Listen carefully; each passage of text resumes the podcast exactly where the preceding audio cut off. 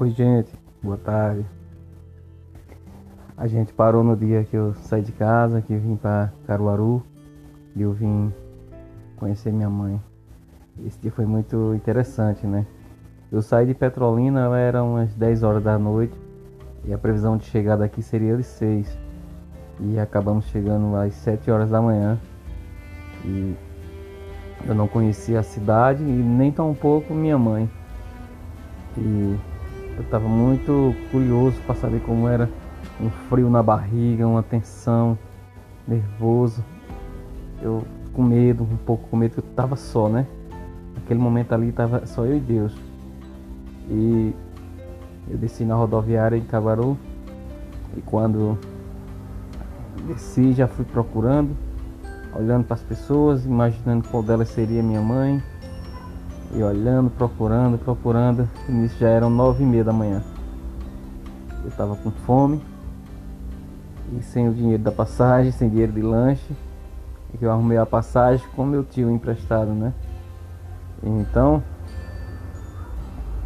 comecei a ficar um pouco desesperado. E foi aí que eu decidi fazer uma ligação para meu tio a cobrar para saber o que, que, eu fazia, se ele mandava eu pegar um ônibus de volta, o que, que fazia. Aí então o que, que aconteceu? Eu me dirigi até um orelhão e quando eu me aproximo do orelhão, que eu começo a digitar o número, eu escuto uma mulher do outro lado do telefone que tinha era naquele não sei se ainda tem, né? Os orelhão são um de costa pro outro, né? Então quando eu pensei que não, eu escutei uma mulher dizendo assim, eu não encontrei ele não. Desde sete horas que eu tô aqui na rodoviária eu não encontrei ele. E ela tava um pouco nervosa. E eu fiquei um pouco curioso para saber, né? Poxa, será que é eu? Ela tá procurando? Aí era uma senhora mais idosa, que era minha avó, Dona Isabel, e minha mãe. E aí daí, quando eu, meu tio atendeu, eu falei, tio, não achei não minha mãe. Eu posso voltar, o senhor paga minha passagem de volta? Aí ela disse, moço, é. Um momento, você. Como se chama? Eu falei, o nome é Alex. Quando eu falei isso, minha mãe começou a chorar. Foi um momento meio tenso, assim, meio nervoso.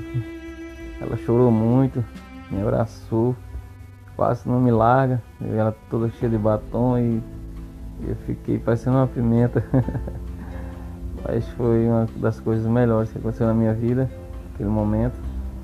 Eu fiquei curioso, eu tinha agora alguém para chamar de mãe. E também tinha minha avó também que eu não conhecia. Acabei conhecendo também. E conheci meus primos, meus tios. E comecei aqui em Caruaru uma nova etapa da minha vida. Passando-se oito dias, eu já fui trabalhar em Peroba. Passei três meses em Peroba. Eu pensei em chegar, quando chegar, quando saísse de lá do serviço, eu juntar um dinheiro para voltar para Petrolina. Então eu cheguei a juntar ainda 800 reais, já dava para mim voltar e farrar. Mas Deus tinha planos maiores para mim. E foi onde eu conheci a minha esposa. Laís. E ela chegou num momento tão bom da minha vida. Ela preencheu um vazio que faltava. Eu não tinha carinho, não tinha atenção nenhuma e ela tomou conta desse espaço que, que necessitava. A gente começou a namorar. Eu não queria ficar, mas me apaixonei por ela e acabei ficando. Namorei com ela cinco anos, noivamos, construímos uma casa e casamos. Hoje temos dois filhos.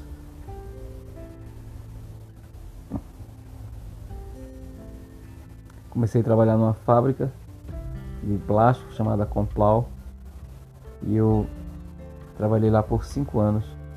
Depois eu saí do trabalho e fui trabalhar numa loja lá em João Paulo Equadora. Então tudo na minha vida estava indo de vento em popa. Tudo muito, muita benção, muita coisa linda acontecendo na minha vida. Estava muito feliz. Entrei para a igreja me converti, me batizei, fui líder de jovens, líder de louvor, líder de célula, consagrado a evangelista. E hoje eu e minha esposa temos dois filhos, Ellen Fernanda e Arthur Henrique. São as coisas mais lindas do mundo. E minha família era tudo que eu tinha. Foi a maior bênção de Deus que Deus me deu, minha esposa e meus filhos. Nossa casa, nossa paz. Mas Satanás não estava feliz com isso. E ele preparou algumas armadilhas para mim. E eu, inocente, inconsequente, cair. Próximo episódio, no próximo episódio, contarei para vocês. Um abraço, fique com Deus.